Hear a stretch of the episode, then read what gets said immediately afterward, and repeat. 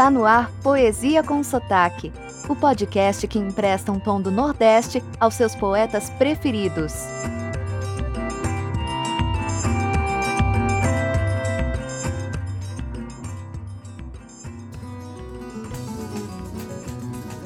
Oi, tudo bem? Aqui Miguel Arruda, transmitindo em ondas curtas e certeiras para todo o Brasil desde 2021. O nosso assunto aqui é poesia, de todos os cantos do mundo e, em especial, a poesia brasileira. E por ser assim, e por eu ser de lá, hoje trago a poesia do meu sertão. O sertão que eu nasci recebeu o nome de Araripe, devido à serra que tem esse nome e que é fronteira natural entre os estados do Pernambuco e do Ceará. Araripe, na língua cariri, significa início do céu. Legal, né? Do lado de lá, o mesmo sertão recebeu o nome Cariri, que é tanto a língua falada por boa parte dos povos indígenas que habitavam o sertão nordestino, como também um povo específico, que, junto com outros povos, formaram a Confederação dos Cariris, que lutou durante mais de 30 anos contra a exploração dos colonizadores portugueses.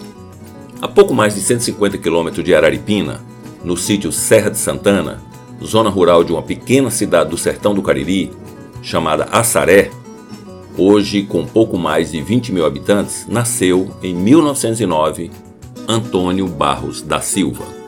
Antônio foi o segundo dos cinco filhos dos agricultores Pedro Gonçalves da Silva e Maria Pereira da Silva. Com seis anos, perdeu a visão do olho direito em consequências do sarampo. Aos oito, devido à morte do pai, passa a ser arrimo da família junto com seu irmão mais velho. O sustento vinha, não tinha como ser diferente, do cultivo da terra milenarmente castigada pela seca. Só com 12 anos Toninho entrou na escola, mas com apenas quatro já sabia ler e escrever e se apaixonou por poesia graças a uma professora que lia poemas durante a aula. Com 13 anos, começou a fazer pequenos versos. Apesar dos irmãos e da mãe falarem todos os dias que poesia não enche bucho de ninguém, menino, ele comprou uma viola quando tinha 16 anos e logo começou a fazer repentes com os motes que lhe eram apresentados. O jornalista José Carvalho de Brito passando pela região, se deparou com Toninho e levou seus textos para publicar no jornal Correio do Ceará, lá na capital, Fortaleza.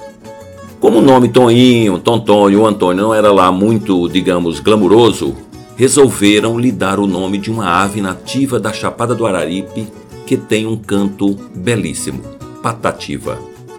Com 20 anos, Antônio, vulgo Patativa, começou a viajar por várias cidades do Nordeste, se apresentando nas praças e nas rádios. Certa vez chegou a ficar cinco meses sem voltar para casa e sem dar notícias, deixando todo mundo preocupado. Estava cantando ao som da viola em companhia dos cantadores locais.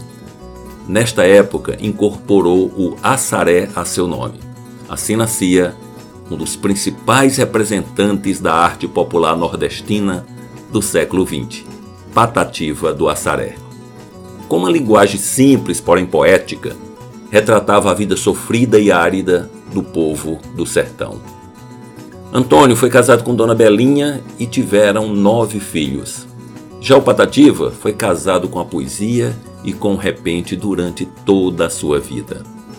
Apesar do sucesso, pelo menos local, Patativa permaneceu na Serra de Santana por muitos e muitos anos até 1955. Foi lá que compôs a maior parte da sua poesia à luz de lampião. Periodicamente ia até o crato onde fazia os seus repentes e declamava suas poesias nos microfones da rádio Araripe. Certa vez, um estudioso de línguas, José Arraes, se deparou com o programa que transmitia as poesias do nosso poeta. Foi até a rádio e ajudou Patativa do Assaré a publicar o seu primeiro livro, inspiração nordestina. Estamos em 1956. É neste ano que ele deixa a Serra de Santana e vai morar na sede do município.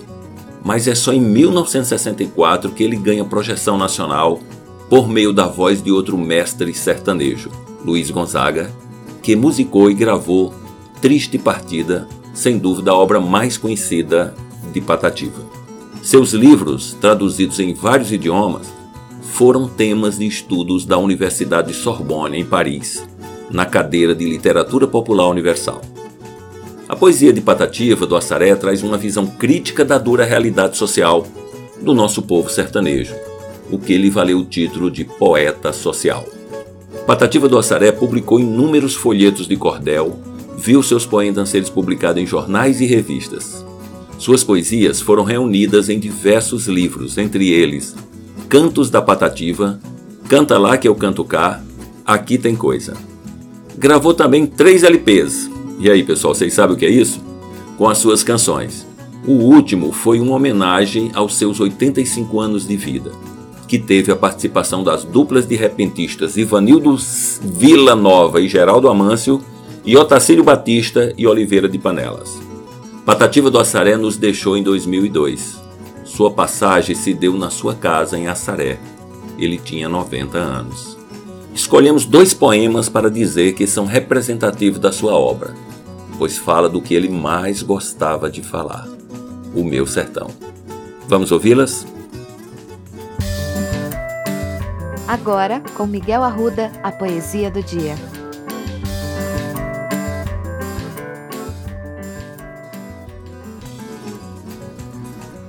A terra é nossa, patativa do Assaré. A terra é um bem comum que pertence a cada um. Com seu poder além, Deus fez a grande natura, mas não passou a escritura da terra para ninguém. Se a terra foi Deus quem fez, se é obra da criação, deve cada camponês ter uma faixa de chão. Quando um agregado solta o seu grito de revolta, tem razão de reclamar não há maior padecer do que um camponês viver sem terra para trabalhar.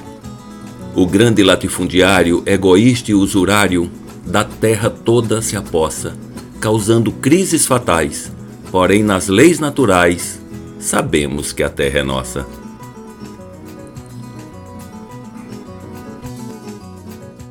Eu e o sertão, patativa do Assaré.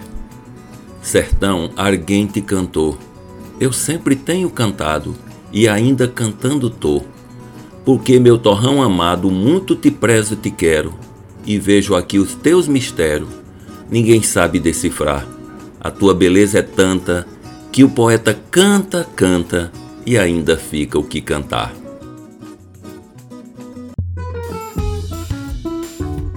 Foi o podcast Poesia com Sotaque, que harmoniza a sensibilidade poética com a aridez do sertão. Para conhecer mais, acesse o Instagram miguelarruda.dh. Seu comentário e sugestão são muito bem-vindos. Até a próxima!